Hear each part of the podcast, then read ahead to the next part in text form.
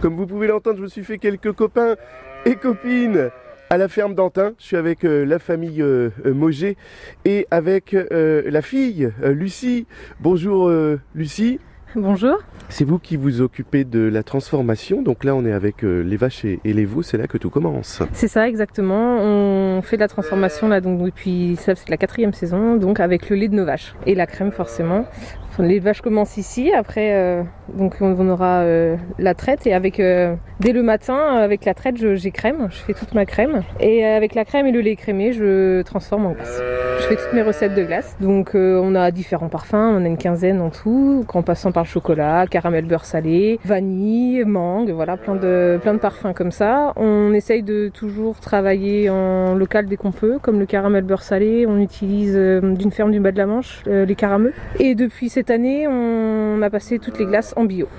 Tant qu'avant, c'était les glaces à base de lait et crème bio, et maintenant tous les ingrédients sont bio. Alors si on prend l'exemple de la glace, à partir du moment où il y a la traite, comment on arrive à la glace. Quels outils vous utilisez? Quelle méthode? Euh, moi, je prends le lait chaud pour écrémer. Donc je le, stocke dans un bac. Après, il passe dans les crémeuses. Ça me sépare le lait écrémé et la crème. Après, je prépare mes recettes. Donc euh, je mets du lait, de la crème, le sucre, de la caroube, donc un stabilisant naturel. Et après, le parfum. Donc que ce soit chocolat, vanille, etc.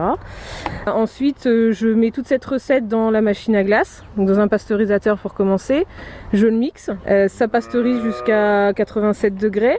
Et ensuite, une fois que c'est pasteurisé, ça va dans la turbine. Et c'est là que se forme la glace.